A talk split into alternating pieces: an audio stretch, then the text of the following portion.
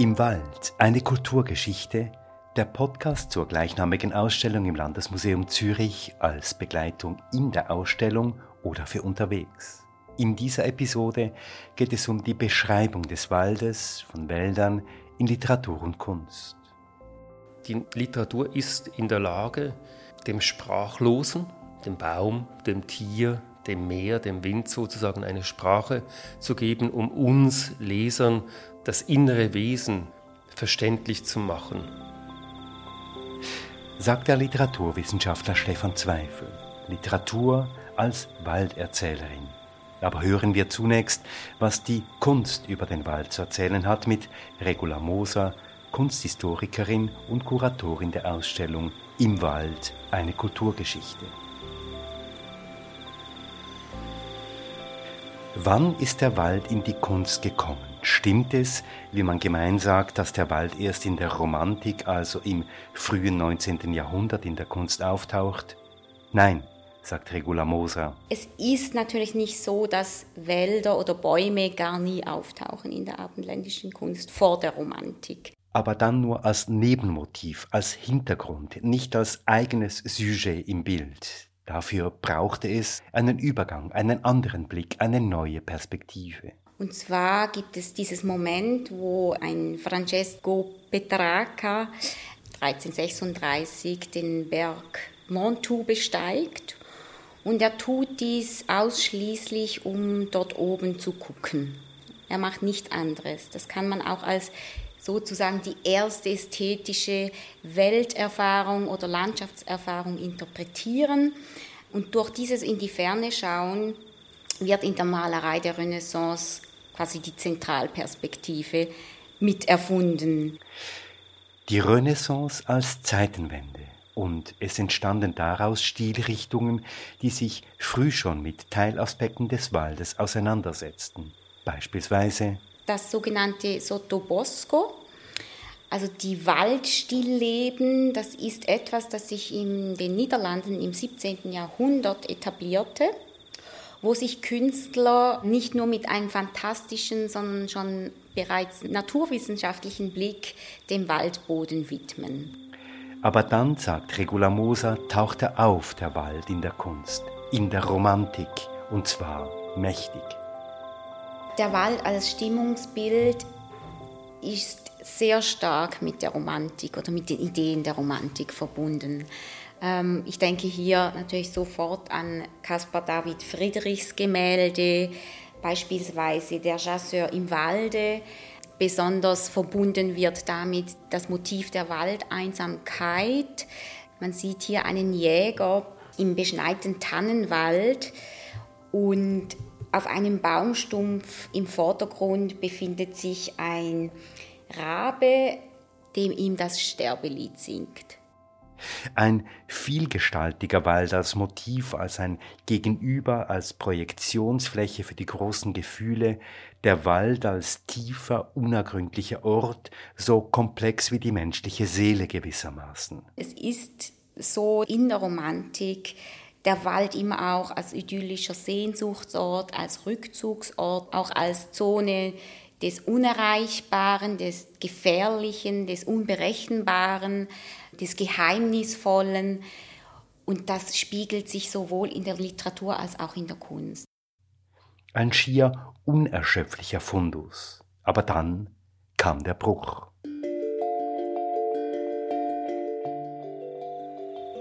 Dann folgt das Zeitalter des Naturalismus, der genauen Naturbetrachtung, der akribischen Darstellungen, zum Beispiel im Werk des bekannten Luzerner Malers Robert Zünd.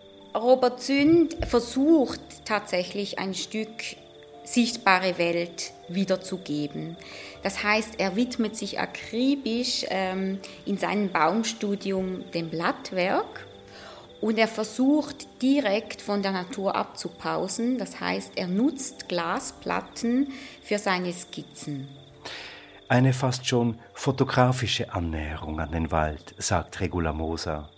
Und er malt mehrfach diesen Eichenwald oder auch ein, beliebt, ein weiteres beliebtes Motiv ist der Buchenwald. Mit einer Präzision, die seine Zeitgenossen durchaus auch zur Kritik reizt. So sah beispielsweise Arnold Böcklin einen Kardinalfehler darin und sagte, man sähe ja vor lauter Bäume den Wald nicht mehr. Aber was verbirgt sich hinter dieser Ästhetisierung des Waldes? Ein Zugang, den wir in abgewandelter Form auch bei Ferdinand Hodler finden. Auch hier gibt es ein wunderbares frühes Beispiel von ihm, der Buchenwald von 1880. In diesem Werk sehen wir in den Himmel ragende Bäume und Hodler sah genau darin, dass alles auf der Welt seinen Platz hat und dass sich eine gewisse Gesetzmäßigkeit widerspiegelt. Ist es eine Gesetzmäßigkeit, eine Ordnung, hinter der sich auch eine Gefährdung, eine Bedrohung verbirgt, in einer Zeit gegen Ende des 19. Jahrhunderts, in der Wälder ganz real gefährdet waren durch Kahlschlag, Ausbeutung? Das ist besonders gut sichtbar im berühmten Holzfäller von Ferdinand Hodler. Er zeigt hier einen archaisch-heroischen Menschen, der die Natur zu bezwingen versucht, um sich am Ende in kahler Landschaft wiederzufinden. Also der Mensch ist sich, sich selbst zur größten Bedrohung geworden.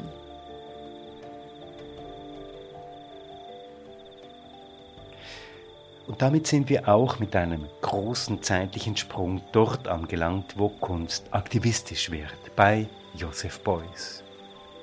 Es gibt einen ganz wichtigen Bruch, und zwar passiert der Mitte des 20. Jahrhunderts mit dem Aktionskünstler Joseph Beuys. Er löst Mitte des 20. Jahrhunderts eine erste Welle von ökologischem Aktivismus aus. Und er tut dies genau in dem Augenblick, als 1971 Greenpeace gegründet wird. Seine Objekte, seine Aktionen, alles verstand Joseph Beuys als Form sozialer Plastik. Auch seine Stadtverwaltung statt Stadtverwaltung 1972. Nur zehn Jahre später schaffte er es der, im Rahmen der Dokumenta 7 1982, 7000 Eichen wortwörtlich in die Stadt zu tragen. Eine Haltung, mit der Beuys andere inspirierte und der Kunst eine neue Richtung gab. Die Kunst bekam hier einen ganz bewusst ökologisch-politischen Charakter und mit gleicher Entschlossenheit wie Beuys führte dann Christo und Jean-Claude ein aufwendiges Vorhaben weiter, indem sie Bäume oder eben auch Architektur verhüllen. Denn erst wenn alles um uns herum nicht bloß verhüllt, sondern verschwunden ist, werden wir uns dessen bewusst. Kunst als ein Ort der Bewusstwerdung über den Wald, über seine Gefährdung, über die Gefährdung der Menschheit überhaupt. Aber wie ist das in der anderen Kunstgattung, in der Literatur? Das Problem ist beim Wald und der Literatur, und das haben viele Autoren bemerkt, unter anderem der Schweizer Robert Walser, der sehr viel über den Wald geschrieben hat. Er sagt ja, eigentlich ist der Wald zwar etwas sehr Poetisches und viele Gedichte sind im Wald entstanden, aber den Wald wirklich zu beschreiben, das geht gar nicht. Sagt der Literaturwissenschaftler Stefan Zweifel. Man kommt aus dem Wald raus und sagt, fragt jemand, wie war es im Wald? Dann sagt man, es war schön, oh, oh, es war schön. Aber viel mehr als dieses Oh äh, bringt man eigentlich gar nicht zustande, denn es ist wahnsinnig schwierig, den Wald, das Spiel der Farben, äh, die Geräusche, all das zu beschreiben. Und dennoch hat der Wald in der Literatur einen festen Platz. Auch hier wie in der Kunst nicht von Anfang an und nicht überall. Mitte des 18. Jahrhunderts tauchen immer mehr Waldbeschreibungen auf und äh, in diesem Zusammenhang ist es dann auch Jean-Jacques Rousseau aus Genf. Von ihm stammt ja auch der Ruf zurück zur Natur. Man solle nicht mehr äh, in Städten leben, sondern auf allen Vieren wieder über die Wiesen gehen und sich in das Gras und die Blüten versenken. Und er hat eben diese Walderlebnisse gehabt, als er Paris verlassen hat und in der Schweiz war, im Jura dann, und durch die Wälder streifte oder dann auf der Petersinsel im Bielersee sozusagen im Exil lebte, eben auch ganz eins mit der Natur. Der Wald war nicht nur ein Erlebnisort, nicht nur ein Erfahrungsort für Jean-Jacques Rousseau, er schrieb auch dort. Er bezeichnet die Wälder als meine Schreibstube Und es gibt verschiedene Herbarien, die von ihm überliefert sind. Und er hat aber eben auf diesen Wanderungen nicht nur Blätter gesammelt und Blüten, sondern er hat auch Jasskarten, Spielkarten mit sich geführt und darauf seine Gedanken notiert. Daraus entstanden dann seine berühmten Rêveries du Promeneur solitaire. Jean-Jacques Rousseau hat in diesem Text die Träumereien eines einsam schweifenden Spaziergängers eben auch zum ersten Mal das Wort überhaupt romantisch eingesetzt. Und zwar sagt er, dass die Ufer am Bielersee viel romantischer seien als die vom Genfersee. Und damit sind wir in der Literatur dort angelangt, wo wir in der Kunst schon waren, in der Romantik das ist wirklich die Geburtsstunde eigentlich dann der Romantik, dieses Ausbrechen aus den Städten hinaus in die Natur, in diese Gegenwelt der Natur, wo man einerseits die Liebe erfährt, also außerhalb der Standesregeln äh, mit der Geliebten unter einen Baum flüchtet sozusagen, also auch nicht mehr gebunden ist, wo man auch über sich selber nachdenkt, über den Sinn des Lebens, also die da wird der, der Wald wirklich so eine, ein Gegenort, ein Sehnsuchtsort. Und interessant wird dann natürlich die Frage, ist die Literatur in der Lage, dem Leser das auch zu vermitteln? Oder anders gesagt, die Romantik ist der Beginn von dem, was wir heute als Nature Writing bezeichnen. Literarisches Schreiben, das weitergeht als das wissenschaftliche Schreiben über Natur und den Versuch unternimmt, das Gesehene, Erlebte, Beobachtete zu erzählen. Und in diesen Erzählungen, sagt Stefan Zweifel, kriegt der Wald einen gewichtigen Platz. In den Märchen der Brüder Grimm ist zu beobachten, dass sie immer wieder das Wort dann dunkel hineingeschrieben haben, wenn ein Wald vorkommt. Also, dass die im Verlauf der Aufzeichnung dieser Märchen der Wald immer wichtiger wurde, immer mehr Geschichten im Wald auch spielten, die sie aufgenommen haben in ihre Sammlung und dieser Wald immer dunkler und unheimlicher wurde. Also so dieses äh, klassische Märchenszenario, dass man sich wie Rotkäppchen oder eben Hänsel Gretel im Wald verliert und dort halt ausgesetzt ist den bösen Mächten. Andere, die setzen sich diesen Mächten des Waldes bewusst aus, um darüber zu schreiben. Henry David Thoreau zum Beispiel.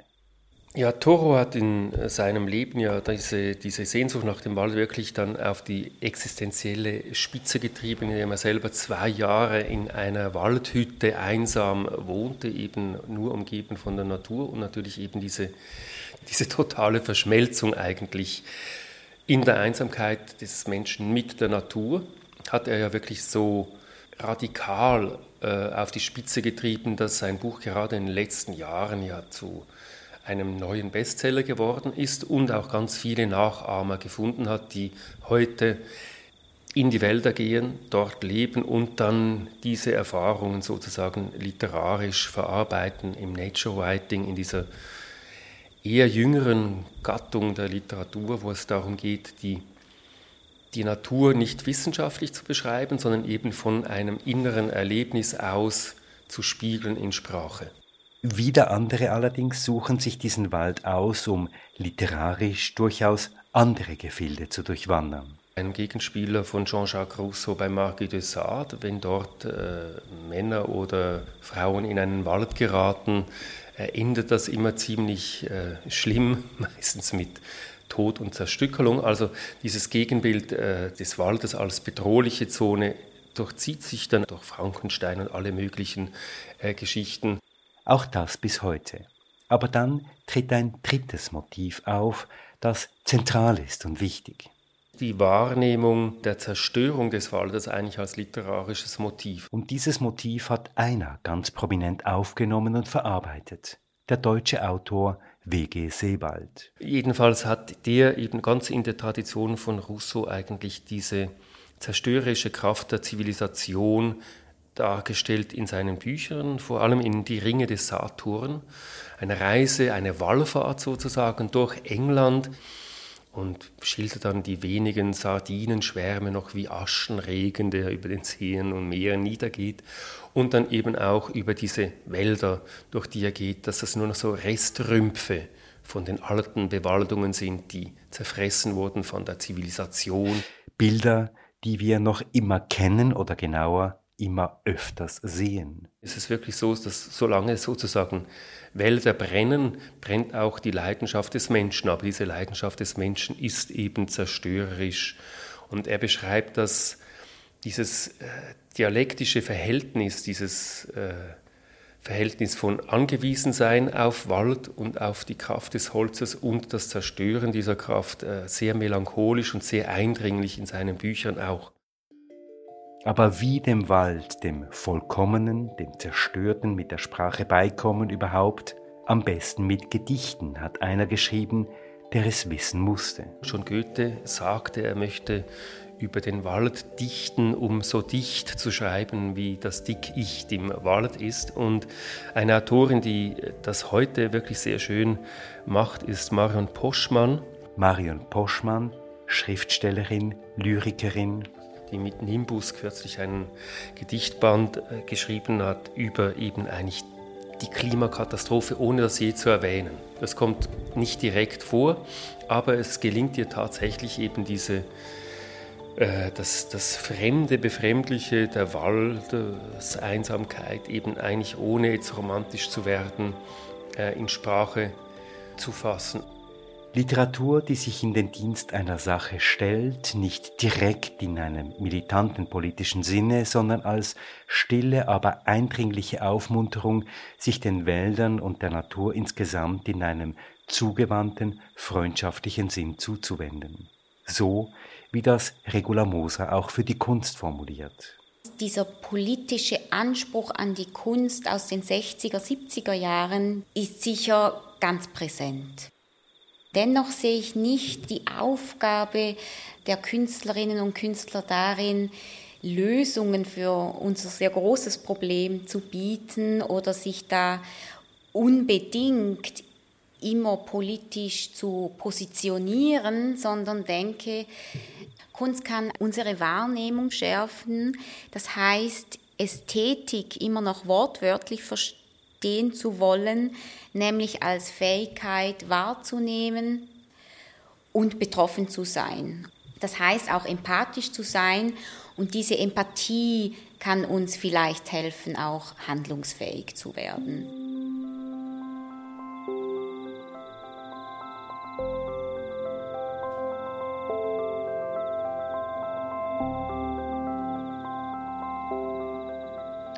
Im Wald, eine Kulturgeschichte.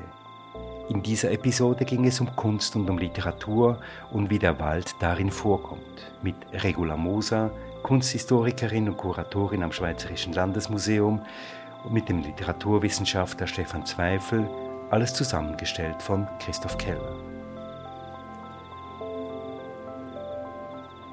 Dieser Podcast ist zu hören in der Ausstellung und außerhalb auf Spotify, Apple Podcasts und überall, wo es gute Podcasts gibt. Auch auf der Webseite des Schweizerischen Landesmuseums. Der Podcast Im Wald eine Kulturgeschichte ist eine Produktion von Podcast Lab www.podcastlab.ch.